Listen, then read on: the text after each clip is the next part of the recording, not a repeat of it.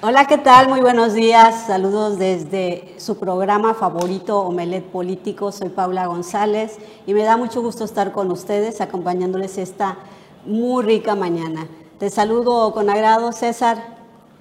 ¿Qué tal, Paula? Muy buenos, muy buenos días, buenos días a todos los que están ya aquí con nosotros en Omelet Político. Quédense los próximos 60 minutos. Tenemos mucha información que compartirle, así como también eh, pues comentar lo que ha sucedido durante las últimas 24 horas aquí en el estado de Quintana Roo. Tenemos mucha información eh, política para compartirle, así como también comentar eh, una mañana pues ya un poquito más calurosa, pero rica para iniciar este desayuno informativo, como comenta el profe de la información, Anuar Moguel, que en breves momentos ya va a estar aquí con nosotros. Eh, de, inicio, Paula, eh, creo que tienes una fotografía. Sí, nos compartieron esta preciosa imagen de un amanecer en Mahahual. ¿Cómo amaneció hoy Mahahual? Miren eso, qué bonito.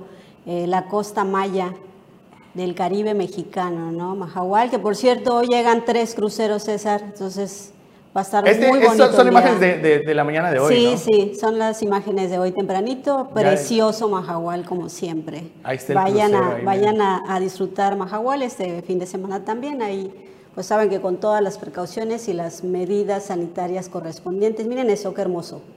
Y poco sargazo veo también. Se ve que, que la, la, playa está, está limpia en espera de, turistas. Esperemos que que se mantenga así y que también pues, los servicios turísticos de, pues, todos los prestadores que están en Mahahual pues, sean de, buena calidad y que pues, reciban a los turistas con los brazos abiertos para pues, tener esta recuperación económica que tanto falta, falta le hace a la zona sur de Quintana Roo.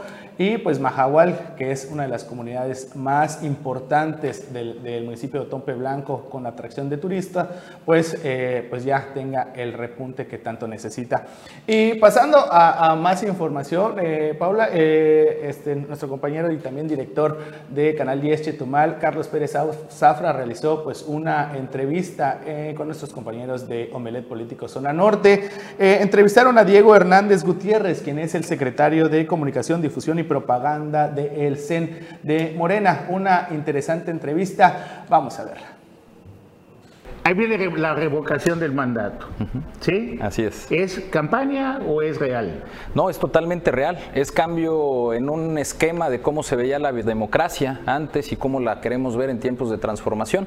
Antes nos acostumbraron a que la democracia era ir a votar cada tres años por X representante popular, pues ahora la democracia la vemos como el ejercicio real del poder del pueblo en la toma de decisiones. Ahora ya no nos tenemos que aguantar seis años para ver si el presidente o presidenta, el gobernador o gobernador eh, hacen bien o no su papel. A la mitad de su administración, el pueblo lo evaluará y decidirá si sigue o no sigue en el encargo. Ha habido muchas dudas sobre eso, porque de repente que, que no dice revocación, sino continuidad. Ha habido ratificación. ratificación. Ratificación.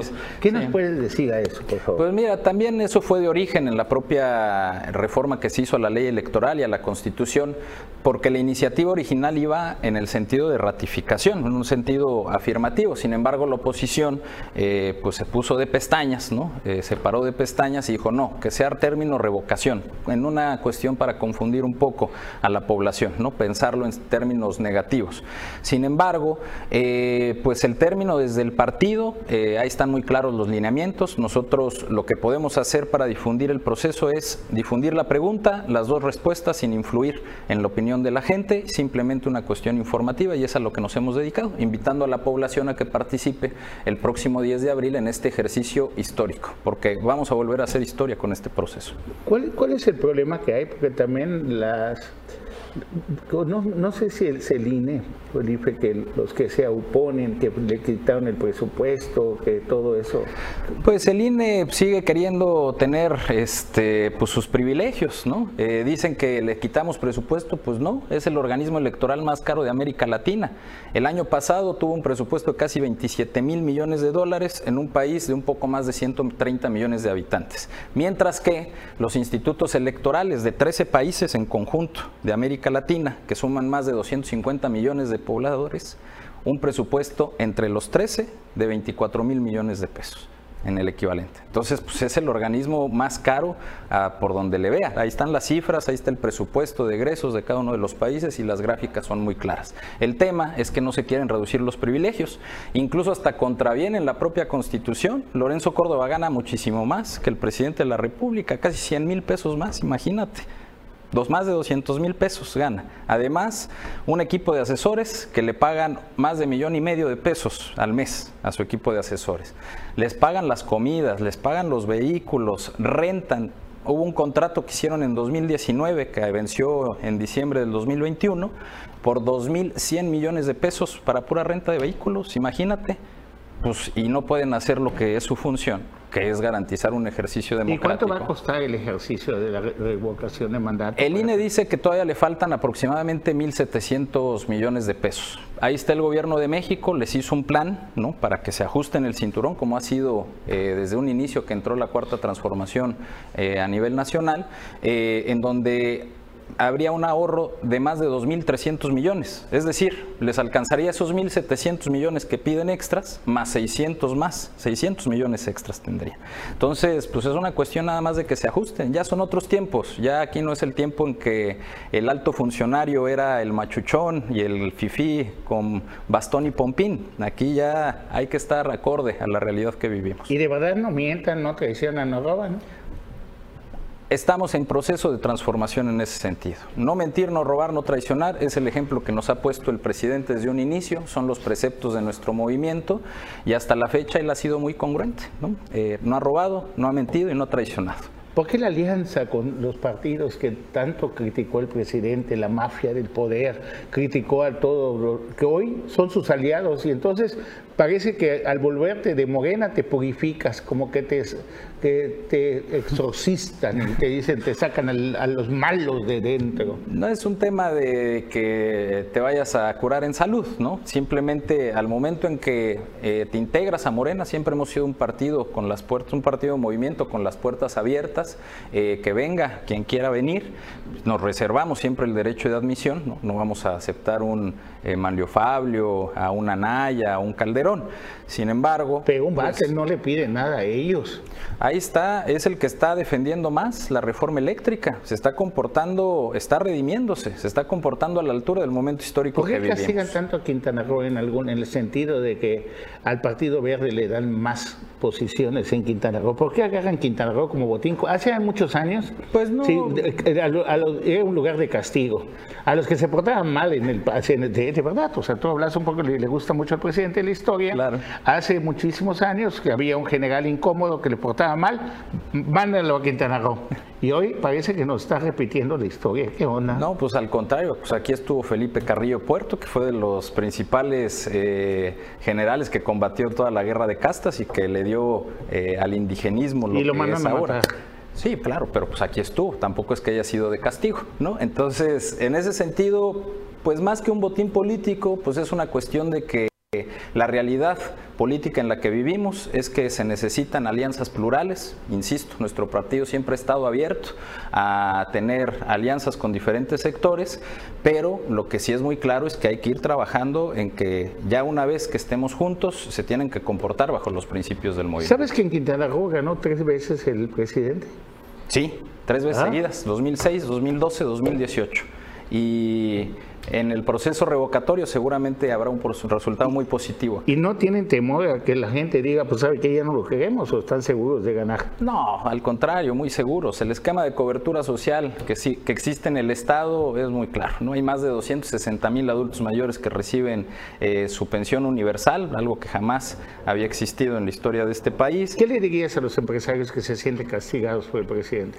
Pues les diría que pues, nos ajustemos a los tiempos que estamos viviendo. Pues aquí... ¿Te aprendamos a vivir con la 4T? Claro, pues el negocio está para todos. Aquí nunca se ha negado que haya inversión privada e inversión de, privados y sobre todo en una zona turística como es todo el estado de Quintana Roo. Por el contrario, lo único que se está pidiendo es que paguen sus impuestos, que es lo que tiene que ser. ¿No hay terrorismo fiscal? No, para nada. Más bien lo que se malacostumbraron muchos empresarios de mala monta es que pues utilizaban las empresas factureras que tenían ahí sus negocios con la gente en el SAT y pues de ahí hacían un desvío de recursos multimillonarios, ¿no? hace, antes de que cerrara el año, el presidente dio la cifra, que en puro tema de corrupción se ha ahorrado un billón cuatrocientos mil millones de pesos solamente por acabar con la corrupción y porque quienes no pagaban antes impuestos ahora los paguen. Ese tema del SAT pues no es una cuestión de terrorismo, simplemente que paguen lo que deben. Es, tú pagas tus impuestos, yo pago mis impuestos, porque los otros empresarios mal habidos no pagaban sus impuestos. Pues es una cuestión de justicia social nada ¿Y estás de acuerdo en que desvíen el tren Maya, se pierda 500 millones, involucren a 20 funcionarios de la 4T de Fonatur en hechos de corrupción y no exista castigo hasta el momento más que despidos? Tendrá que hacerse el proceso y el seguimiento jurídico necesario. Aquí, ¿Se va a hacer? Sí, se tiene que hacer. Y ahí son las instancias judiciales las que tienen que responder. ¿Por qué no se vale que, suceda eso y no Sí, no, claro, por supuesto. claro, por supuesto. Eso se tiene que dar muy claro. Quien se le finque responsabilidades administrativas por peculado, por desvíos de recursos públicos, tiene que estar eh, llevándose el proceso judicial correspondiente y si existen los elementos y las pruebas, pues que paguen la condena que determinen los Fíjate que yo siento, o sea, eso es algo muy, es mi percepción, que el enemigo más grande del presidente es Morena. Pues, te voy a platicar por qué. A ver, Además, te voy a platicar por qué. Fíjate que los gobernadores que son de oposición son más dóciles y fieles al presidente que los gobernadores de Morena. Y que el enemigo del presidente en el futuro, en su futuro político, donde más fácil le puede salir es del propio Morena. Es que el tema es que estamos acostumbrados a un sistema presidencialista este, unitario. Aquí estamos en un gobierno republicano, pues cada estado tiene su propia autonomía, su propia toma de decisiones, su propia constitución, su propio Congreso. Entonces, hay que ir, eso es parte de ir avanzando en la democracia. gobernador que se oponga al presidente de la República?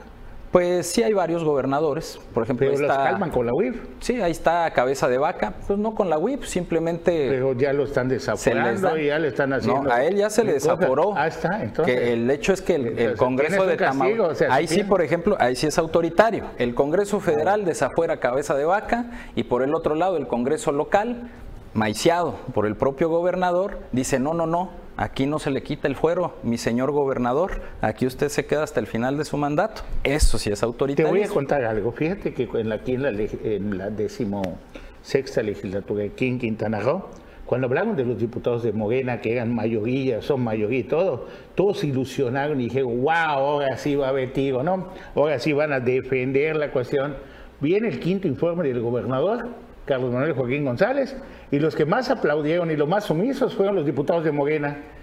Pues ahí habrá que preguntarles a ellos directamente el por qué hicieron esa situación. Pero ellos no llegan solitos, ellos llegan con, con el apoyo de tu partido, de Morena, porque no, cualquiera, oye, yo quiero ser diputado y yo soy diputado. Ahí están las instancias correspondientes, los órganos internos del partido, la Comisión Nacional de Honestidad y Justicia. Si hay alguna queja en específico, se mete la queja porque no están cumpliendo con los estatutos del partido y la comisión determinará si procede o no procede la resolución. Entonces, esa es una cuestión que pues, si no hay denuncia, pues cómo va a haber algún proceso. ¿Dónde se denuncia? ¿Perdón? ¿Dónde se debe denunciar para que sepamos, para hacerlo? Ante la Comisión Nacional de Honestidad y Justicia. El correo, si no mal recuerdo, es cnhj.morena.si. Ahí pueden ingresar su escrito y obviamente la comisión tendrá que darle seguimiento. Apúntale, por favor. Bueno, aquí en Quintana Roo, Sí. ¿Ya está definido quién va a ser la candidata o candidato o todavía no? Ya tenemos una coordinadora de, para la conformación de los comités de protagonistas del cambio verdadero. Nos estás dejando igualito. O sea, ¿ya es seguro que esa coordinadora va a ser candidata o aún pueden pasar cosas? Porque ya ves que, que la cota indígena, que el partido canalizando, o sea, siempre ya, ha sucedido. Sí, sí. Que las encuestas que no, no vieron, o sea, eso fue puro coto. Eso se siente aquí en el Estado, ¿no? Sí, pero ya está muy claro, pues ya es cuestión de esperar unos días. El 22 de febrero es la fecha límite. Entonces, la respuesta es: aún no tenemos candidato definitivo en Quintana Roo. ¿Quién va a ser de Morena? Tenemos una compañera, que es la compañera Mala Lezama, que en la cual será, eh, es ahorita nuestra coordinadora para conformar los comités. Aún no es candidata y es posible que sea candidata. Es posible. O sea, es posible, aún no tenemos. Es ampliamente probable. Es ampliamente probable, pero aún no probable. Hay que esperar las fechas electorales, porque si no, hay luego el INE nada más anda con la lupa ahí viendo que uno. Pero si el INE son ustedes. No, el INE es una institución que está al servicio de, la, de los privados, del PAN. Hoy, ahorita veníamos viendo, ¿no? Lorenzo Córdoba en la plenaria del PAN. Imagínate el árbitro tomando partido por los azules. Pues cómo va a estar eso. Y luego, ¿qué es de nosotros? No. ¿Quién nombra al del INE? ¿Quién? Lorenzo Córdoba lleva, ya van a ser seis años como presidente del INE. El presupuesto del INE, ¿quién lo prueba? Lo prueba el Congreso. ¿Y hoy quién lo prueba? Lo aprueba el Congreso de la ¿Quién manda en el Congreso? En el Congreso manda el pueblo a través de sus representantes populares. tan es así, tan es así que se garantizó el PAN, el PRI y el PRD votaron en contra del presupuesto de egresos siendo que ahí se garantizaba todo el esquema de protección social que Pero como son mi, minoría, y pues es tan fácil. Mira, entrevisté el otro día al senador José Luis Peche, le mando un saludo.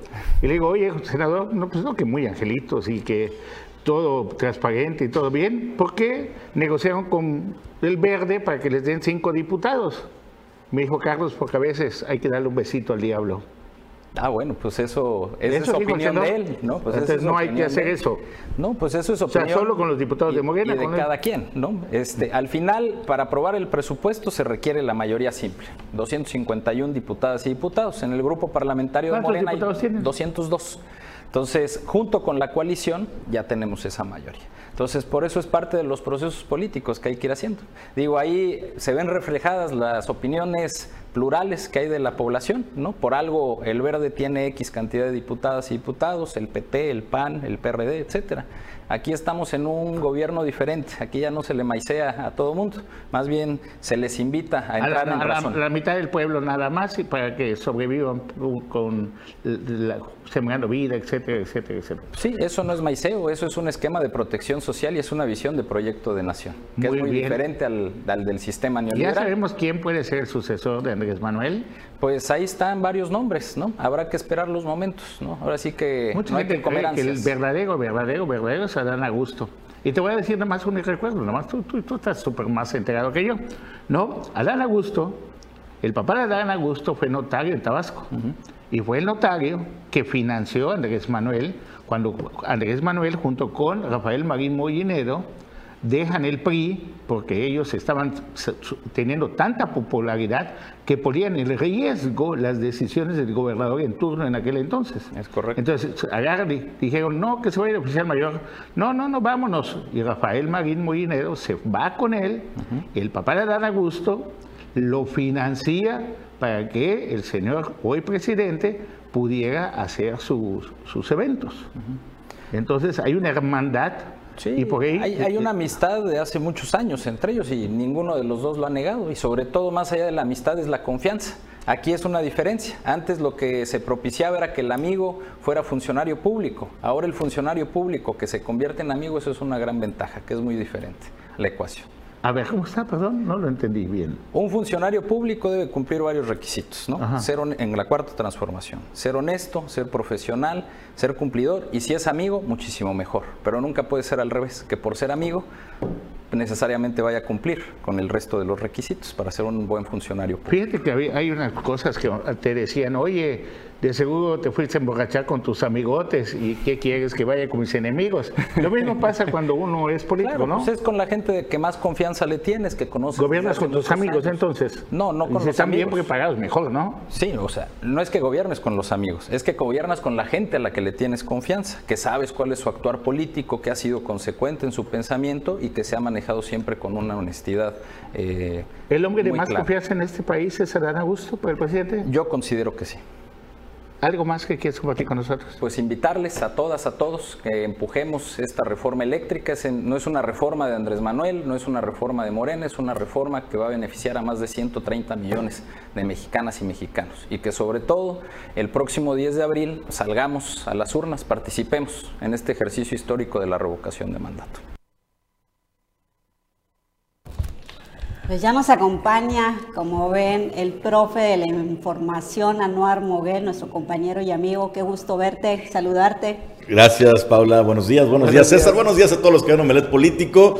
Algún día llegaremos a ser como Carlos Pérez Zafra, que entrevista a, gente de este nivel, Pero además, muy buena este, entrevista, ¿no? O sea que Carlos tiene un, es, este, una audacia realmente para sacar ahí la, la información y a veces, aunque se resistan, pues les pregunta, les pregunta, les pregunta y tienen que soltar todo. Ahora, este cuate que es, ¿qué, cargo tiene? es el secretario de Comunicación, Difusión y Propaganda Así es. de Morena. Debe darles un cursito a varios de sus militantes aquí en Quintana Roo, porque de plano, ¿no? Se ve la diferencia, ¿no? Porque tiene, pues obviamente lo que dice su encargo, tiene tablas y está muy bien informado, sabe todos los lineamientos, pero bueno, cuando vemos aquí a nivel local, pues se ven cosas completamente diferentes. Entonces yo creo que sí hace falta reforzar esa capacitación y recordarle a sus militantes y a todas las personas que conforman lo que es el Partido Morena, pues todos esos estatutos de los que habla y que hay que cumplir, ¿no? Que empiece con sus diputados. Yo le doy dos recomendaciones. Ay, atienda a Alberto Batún y a... Paula Pech.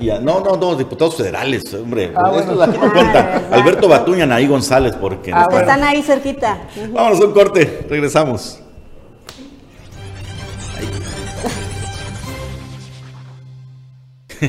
Vamos de regreso a Político.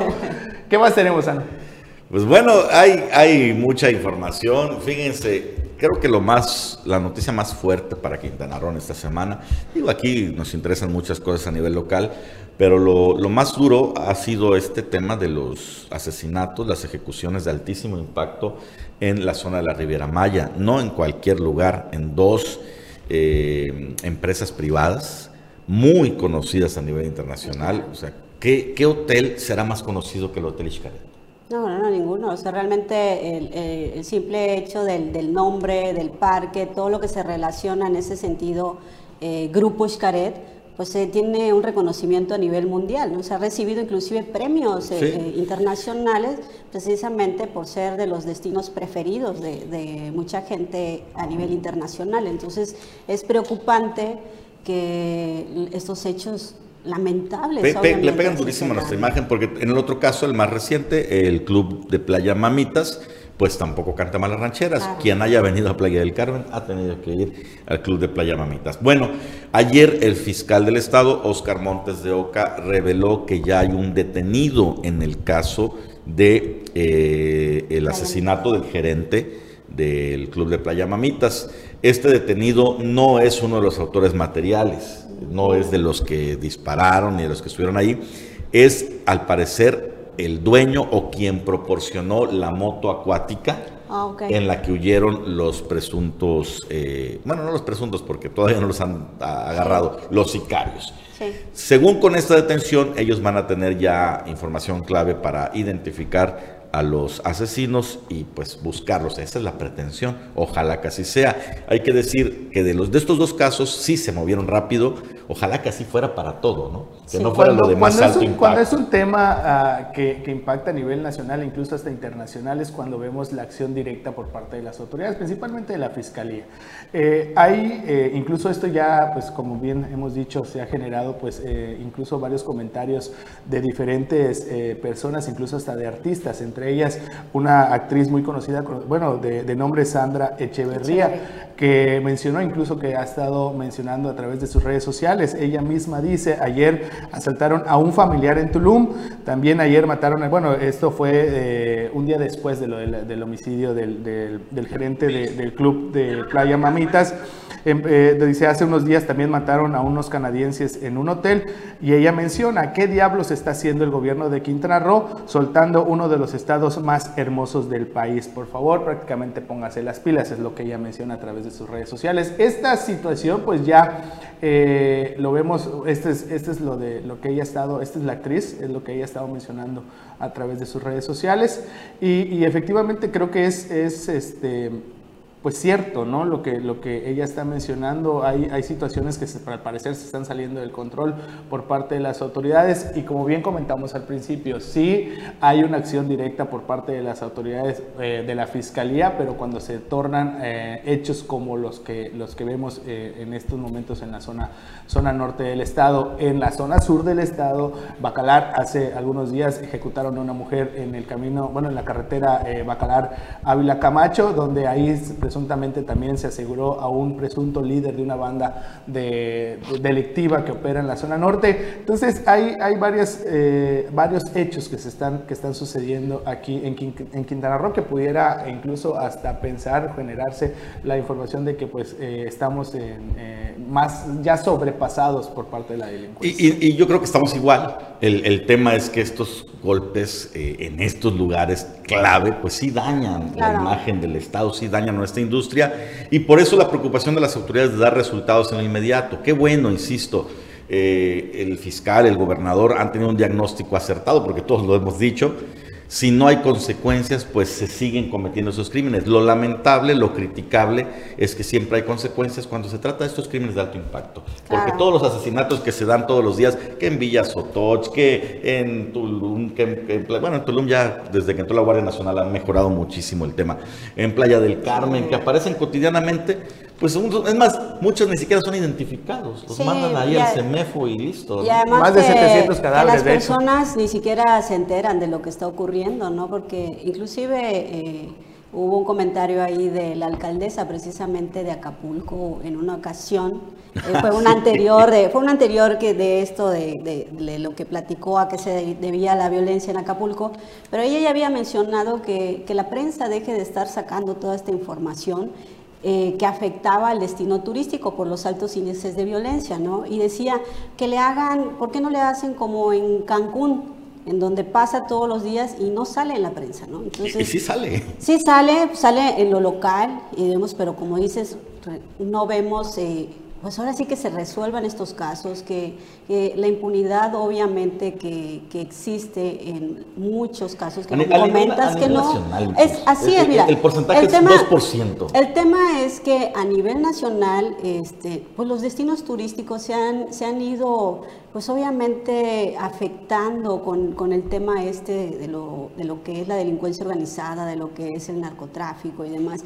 que requiere de una estrategia a nivel nacional. O sea, ahorita nos está afectando muchísimo aquí en Quintana Roo y lo vemos precisamente en lugares en donde son eh, pues concurridos de manera internacional y es que se hace pues con pues viral, ¿no? O sea, se hace, se hace del conocimiento a nivel mundial y entonces te impacta en lo económico. O sea, nos, urge una estrategia que ya esté definida en, en ese rubro. Y pues bueno, o sea, no, no se puede dejar morir a lo, a lo, que llaman la gallina de los huevos de oro, ¿no? O sea, eh, ¿cuánto te genera Quintana Roo a nivel federal en divisas, en todo lo que está entrando? Como para que no haya una estrategia que esté dando resultados. Aquí no es solo de los elementos de seguridad en el ámbito municipal, sino es el municipal, el estatal y es el federal. Sin embargo, fíjate, eh, vimos ahorita que eh, César Castilla mostró una, un, comentario en redes sociales de una actriz, ¿no? También en, la red social que se está volviendo muy popular, TikTok, el columnista Carlos Mota, él es columnista, no sé si sigue en el financiero, pero es columnista de negocios y demás. Hace seis días sacó una pequeña videocolumna, ya saben que esta red social es de pequeños videos, donde eh, justamente la tituló, a ver, voy, aquí la tengo abierta, dice, parece que ya no es tan seguro viajar a Cancún, Riviera Maya, etcétera. Y finaliza su eh, columna preguntando, narrando el tema de, de Xcaret, del Hotel Xcaret, este asesinato, y preguntando, ¿viajaría usted con su familia a los destinos de la Riviera Maya? Y me sorprendió porque el 80% de los comentarios son en este tenor. Escuchen los comentarios. Sí, güey, iría sin problemas. Hasta parece que te da gusto que le vaya mal a México. Otro más. No necesitamos nos ayudes alarmando a la gente. Es como decir en el extranjero que si creen seguro venir a México. No nos ayudes, compadre. Otro más. Yo lo que pienso es que espero que por este incidente bajen los precios del hotel para darme una vuelta. Otro más. claro, claro que sí iría. En otros destinos del mundo ha pasado. Los Ángeles, España, Inglaterra. Por favor, no seamos amarillistas. Muchos vivimos del turismo. Otro más. Violencia armada en Estados Unidos. Mueren 400 en los primeros cuatro días de 2022. Le informo para que haga un video para que pregunte lo mismo. Entonces hay mucha gente que aún así eh, dicen, bueno, sí iría y sí seguiremos apoyando. Bueno, hay otros más que dicen, Cancún sigue siendo más seguro que Celaya. no sé, o sea, bueno, inclusive, eh, inclusive de la propia Ciudad de México, ¿no? O sea, este, sí hay altos índices de violencia, inclusive a nivel mundial. O sea, lo que pasa es que nosotros estamos aquí en lo local, eh, Cancún es un destino turístico, Playa del Carmen, Tulum, o sea, que, que todo mundo ya quiere conocer, quiere visitar. Y pues bueno, son lamentables, esperemos que, que ahora sí que haya resultados, que como dices, aquí en lo local nos preocupa el hecho y, y, nos te siente, nos, duele, nos indigna, obviamente, y que además le sumas a esas personas que tú dices no son conocidas, pero son conocidas en, lo local o aquí en lo chiquito, pero no son de tan renombre, ¿no? O sea, no tienen esa marca de Grupo Xcaret, no pasó en Playa del Carmen, pasa en Chetumal, pasa en Caleritas, pasa y, no ves realmente las consecuencias y eso es lo que nos, también nos preocupa y, se reclama también la atención de las autoridades que volteen a ver a todos lados, porque los índices de violencia, pues nosotros no estamos acostumbrados a vivir cosas así y no debemos de normalizarlo. Y son los mismos grupos criminales, o sea, si no, hay, no aplicas eh, consecuencias en donde no importa, esos van a provocar crímenes de alto impacto donde sí duele. Ese es el tema. ¿no? Y es lo que estaba sucediendo realmente. Y, yo estoy de acuerdo con lo que, lo que se menciona, ¿no? lo que se dice. Igual es importante pues no afectar directamente a lo que es los, los, destinos turísticos de la zona norte. Pero lo que sí hay que puntualizar y dejar en claro es de que sí hace falta mejorar la estrategia de prevención del delito. Eso, eso sí hay que hacerlo. Es definitivo que hay, que hay que hacerse porque algo está sucediendo, algo está pasando que no se esté llevando a cabo por parte de las autoridades tanto preventivas como de investigación, porque eh, eh, de un tiempo para acá, bueno, ese inicio de, 2022, pues hemos visto varios hechos de, alto impacto que está afectando, pues sí, directamente, eh, a lo mejor no en, un alto nivel, pero sí está afectando directamente a los destinos turísticos de la zona. Y además incrementa la percepción de inseguridad a nivel local. Que está por los cielos. hace poquito salió la encuesta del INEGI, en el cual Cancún y Chetumal solo se hacen dos ciudades a nivel estatal. ¿no? Aquí en Quintana Roo, fue en Cancún y en Chetumal. Y pues realmente los indicadores de la percepción ciudadana en cuanto al tema de seguridad están arriba de la media nacional. Entonces sí es preocupante estos hechos, este, como los quieran ver, si son aislados o no, eh, pues realmente te dan cierta incertidumbre, te dan esa inseguridad, dices, bueno, ¿qué está pasando? Porque no estamos, no estamos acostumbrados a este tipo de situaciones. Definitivamente, y así nos vamos un corte, pero no se despegue este viernes Déjame me alejo un poquito.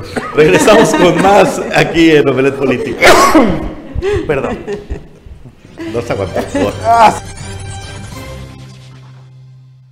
Y ya estamos de regreso aquí a Omelet Político y nuestro director de Canal 10, Chetumal, Carlos Pérez Zafra, también le realizó una entrevista al líder del Sindicato de Taxistas de Tulum, Eleazar Sagrero, de Tiburones del Caribe, ahí en Omelet Playa del Carmen. Vamos a escuchar y ver la siguiente entrevista. La movilidad fue creada por el gobierno de Carlos Joaquín González mediante el chino Celaya para dividirlos Anteriormente, en el pasado, todos los sindicatos de taxistas del estado de Quintana Roo eran 100% priistas. Crearon una ley para debilitarlos y para diluirlos, porque ya ves que pues, no, a veces no es lo macho, sino lo muchos. Lo mucho. Ajá. Entonces, ¿qué opinas de eso? ¿Están listos los taxistas para el próximo proceso electoral?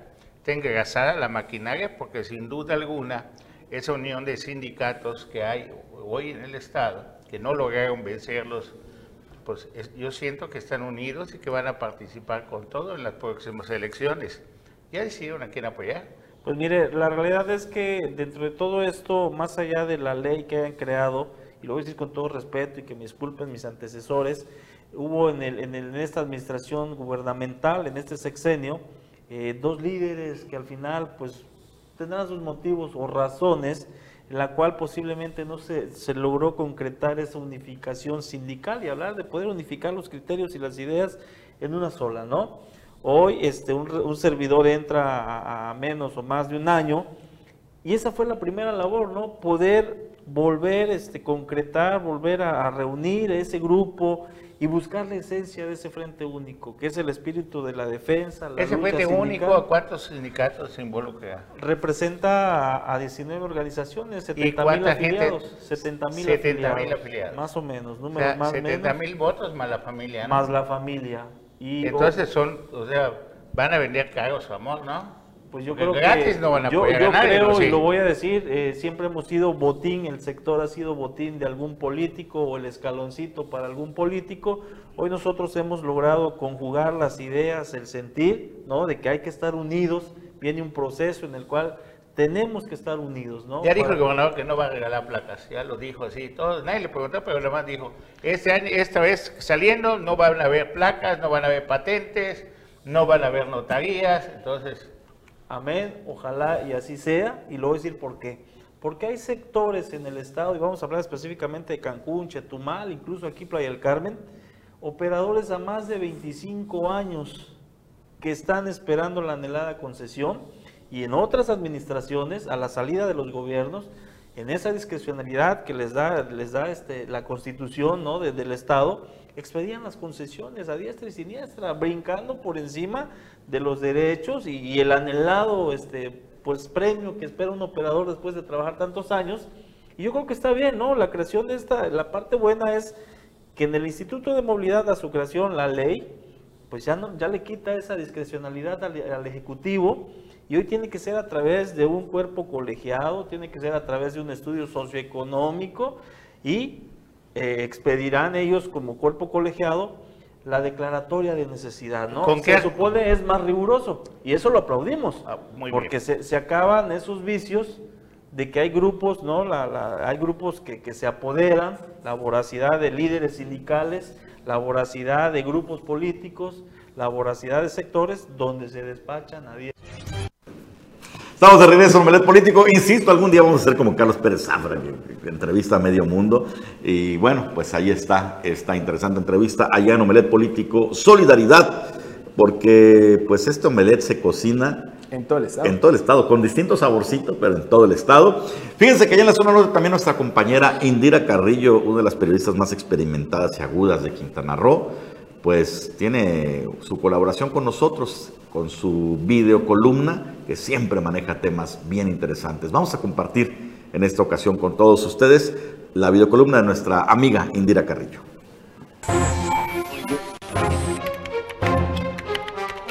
Soy Indira Carrillo y esto es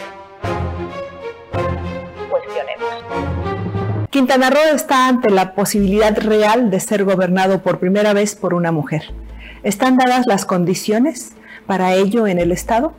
Los nombres van definiéndose. Mara Lezama por Morena, Verde, PT y Fuerza por México, Laura Fernández por PAN, PRD y Confianza y Leslie Hendricks por el PRI todo parecía indicar que solo mujeres participarían en este proceso electoral 2022. La semana previa, de hecho, comentamos que en una competencia totalmente femenina no habría posibilidades de que se diera violencia política en razón de género. Pensábamos que ningún partido quiso arriesgarse a que bajaran a un candidato varón, como pasó en dos casos en la elección del año pasado, porque cualquier tipo de confrontación sería entre mujeres, aunque siempre podrá configurarse la violencia política en caso de que entre las participantes se dé un escenario agresivo. Esto cambió con la decisión de Movimiento Ciudadano de lanzar a Roberto Palazuelos a la contienda. Es eh, de lo más irónico que en la contienda para la grande, para la gubernatura, con mayor presencia de mujeres se cuele un hombre con el perfil público de Palazuelos es de absoluto contraste su sola presencia en la elección porque el llamado diamante negro es un claro exponente de toda una generación de hombres que en los 80s y 90s dieron una nueva imagen, un nuevo significado, quizás más sutil, pero no menos agresiva a la visión que tienen de las mujeres, que modernizaron al clásico charro mexicano, bravucón, borracho, mujeriego, jugador y deslenguado, para convertirlo en un deslumbrante metrosexual ah, que exhibe y hace alarde de las mismas características ampliamente arraigadas en nuestra idiosincrasia. Aún así, el tema es que están tan interiorizadas esas particularidades en el imaginario colectivo que es muy posible que sean las mujeres votantes quienes inclinen inconscientemente sus preferencias por este tipo de hombre que podrían considerar mágicamente salvador, protector, fuerte, dominante. Hasta ahora Palazuelos le está hablando a la mente, no a la gente. Está difundiendo mensajes de que está destinado a gobernar Quintana Roo, que lo decidió cuando era un adolescente, que vino de visita por primera vez, que el destino y los astros lo señalan. Y el mensaje está llegando a ciertos sectores. En pocas semanas está estableciendo la percepción que requiere generar en los demás. Tanto que en una medición dada a conocer esta semana ya lo ubica en segundo lugar, aunque 26 puntos por debajo de Morena, muy lejos aún. Y es aquí donde los protagonistas, las protagonistas, las participantes en esta elección tienen una gran responsabilidad. Desde que fue creado Quintana Roo hubo mujeres políticas que las antecedieron y soñaron con la posibilidad que hoy Mara, Laura y Leslie tienen. Deben a ir a fondo, a ser mujeres que luchen por los derechos de otras mujeres, a estar del lado de las causas femeninas, feminicidios, aborto, salud eh, femenina, y desigualdad eh, salarial, violencia, desaparición de mujeres, un largo etcétera. Esos son los temas que no deben evadir, sino destacar en su agenda y deben de comunicarnos con claridad su posición y lo que harán al respecto. Les toca terminar de abrir la brecha, romper sus propios paradigmas en los que todas hemos sido educadas, ser primero ellas mismas mujeres libres de managers, estar dispuestas a tomar el lugar que les corresponde en el máximo espacio de poder estatal y hacer política para Quintana Roo que sea gobernado con sensibilidad, que sea un Estado más seguro, más equitativo y más justo, porque esos son los atributos femeninos que las mujeres debemos aportar a la política, a nuestro entorno y a nuestro mundo. ¿Estarán dispuestas a ir a fondo, a plantarse así y a atraer a las mujeres votantes? ¿Estarán dispuestas a contrastar así con el hasta ahora único candidato varón? Soy Indira Carrillo y esto es Cuestionemos. Soy Indira Carrillo y esto es... Pues. Excelente análisis de Indira Carrillo, el panorama completo de lo que viene y sobre todo la pregunta fundamental, ¿estará preparado Quintana Roo, los votantes para por fin dar el paso histórico de tener una mujer gobernadora? Ya lo veremos en las próximas elecciones. Por lo pronto, vámonos a un breve corte. Regresamos. Hay más.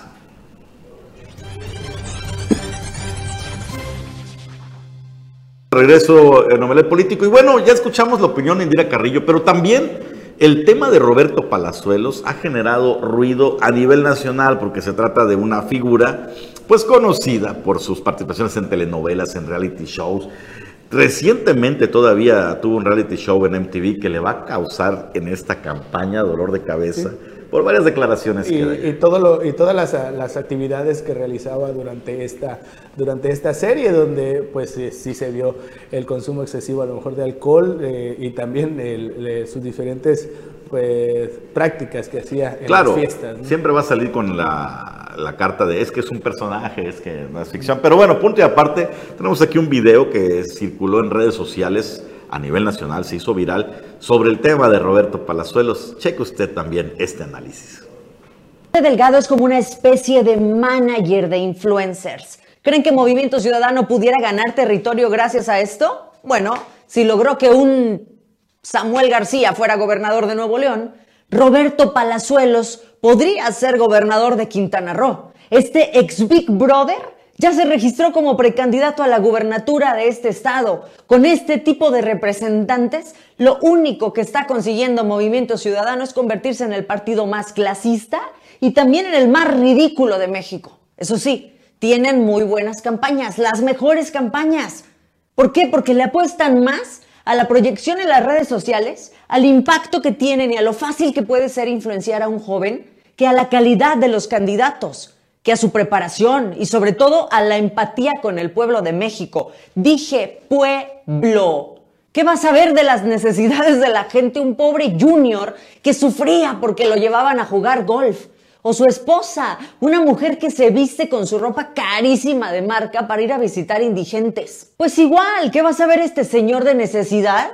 Si se la vive en sus aviones privados y antes con los del gobierno, porque era muy amigo de los juniors hijos de la Madrid y de Salinas de Gortari. Cuando gobernaba Miguel de la Madrid, el Estado Mayor les pagaba sus fiestecitas y ya se imaginarán qué tipo de fiestas. Quintana Roo es uno de los estados de la República donde la violencia y la inseguridad están a la orden del día.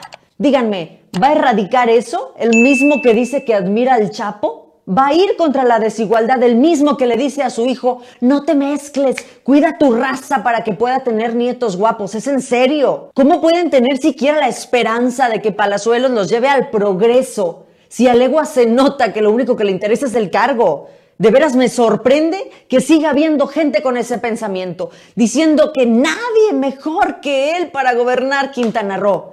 No inventen.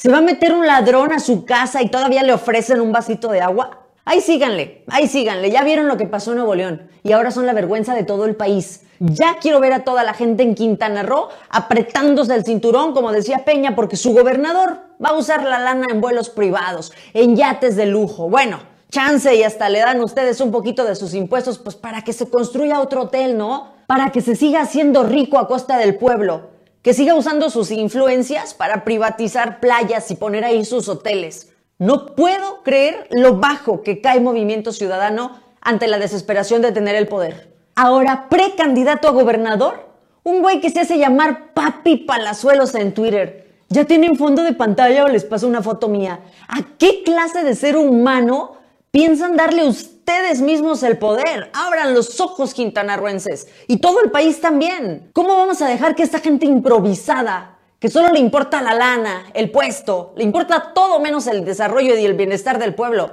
¿Cómo vamos a permitir que llegue a formar parte de un partido político? ¿Qué clase de circo es este? El gobierno de México tiene tres años eliminando la frivolidad de los funcionarios, condenando cualquier manifestación de corrupción humanizando a los representantes de la gente, bajándolos del pedestal en el que se encontraban para que ahora sí se rocen con la gente y de a de veras, sin poses, no como antes. ¿Cuánto se ha luchado por un gobierno austero donde ganen lo justo y el resto? El resto no se toca porque es dinero del pueblo. Como para que llegue un junior, un empresario que seguramente fue favorecido por el erario en sexenios pasados, un payasito de la tele, a querer ser gobernador de un estado. Así no se hacen las cosas. No se trata de poner gente clasista al frente de un gobierno. Y entre Enrique Alfaro, Samuel y Mariana y ahora Palazuelos. ¡Qué vergonzoso! ¿De verdad que Movimiento Ciudadano es una fábrica de reality shows? Y todavía hay gente que va y vota por ellos porque son famosos, porque caen bien, porque dan risa, tal como pasó con Peña Nieto. Estudienle poquito, para que no piense que votar por un famoso buena onda va a sacar de la miseria a un Estado. La candidatura de Palazuelos no solo es un chiste, es un peligro. Durísima videocolumna. Eh, esta evidentemente está recorriendo las redes sociales. Usted vio de dónde sale. No hay objeción en lo que dice. Y, y yo sostengo lo que he comentado. Me parece que el votante crítico no votaría jamás por una figura como Roberto Palazuelos. El detalle es qué porcentaje del electorado mexicano es el votante crítico. es, lo que está, bueno, donde le está apuntando más Palazuelos. Y además, ella misma lo comenta ahí en el análisis que hace. Movimiento Ciudadano hace excelentes campañas. Le pega al corazón telenovelero de, la raza, ¿no? A ver, usando figuras eh, famosas y demás. Roberto Palazuelos es un peligro, no sé si para Quintana Roo, pero un peligro electoral para cualquiera de los otros rivales sí lo es, aunque todo lo que se dice en la columna también es cierto. ¿eh? Y hay muchos jóvenes que, que siguen a, Roberto Palazuelos, eso también hay que mencionarlo. Hay muchos jóvenes de, de 18 a 20, 25 años. Y reyes, como Juan Pablo Hernández, que no está aquí.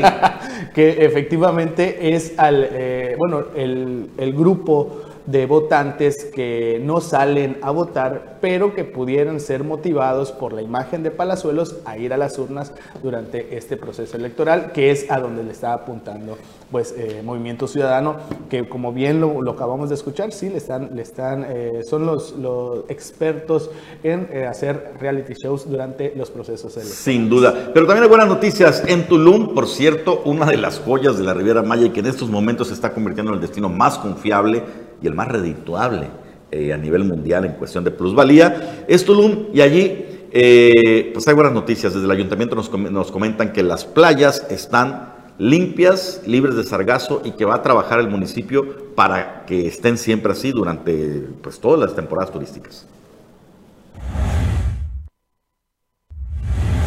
Las cuadrillas de limpieza de Sofema trabajan en planes para mantener las playas de Tulum libres de sargazo en una temporada marcada por la recuperación turística del noveno municipio. En un recorrido de supervisión del litoral tulumnense, el director de Sofema Tulum, Melitón González Pérez, informó que por instrucciones del presidente municipal Marciano Zulcamal, se mantienen activas las labores de mantenimiento de la zona costera, a pesar de que la macroalga no está llegando a la zona. Al respecto, agregó que en el ayuntamiento ya se ultima un plan integral para afrontar la temporada de Marea Roja 2022 con un grupo de expertos y coordinación de distintas unidades administrativas y órdenes de gobierno. Durante los primeros tres meses de gobierno municipal de la 4T, el litoral entre Santa Fe y Punta Piedra ha presentado una imagen limpia a locales y turistas, lo que contribuye a posicionar a la capital de las maravillas del Caribe Maya en la postpandemia. La Sofemat, sin embargo, señaló que la basura, las colillas y los desechos de mascotas representan un arribazón igual de masivo y constante que el sargazo, por lo que hizo un llamado a los locales y visitantes a disponer correctamente estos residuos en los contenedores instalados en las playas de Tulum. Para Notivisión, Leonardo Hernández. Tulum. Sin lugar a dudas. Y así llegamos al final de Omelet Político de este viernes. Lo invitamos a que no se pierda el próximo domingo completamente en vivo, sin tacto político a las 9 de la noche. Pasa un bonito fin de semana y el lunes aquí nos volvemos a ver en Canal 10 en punto de las 9. César. Excelente fin de semana para todos. Eh, sí, efectivamente, no nos se pierda de Sin Tacto Político el próximo domingo. Hasta la próxima.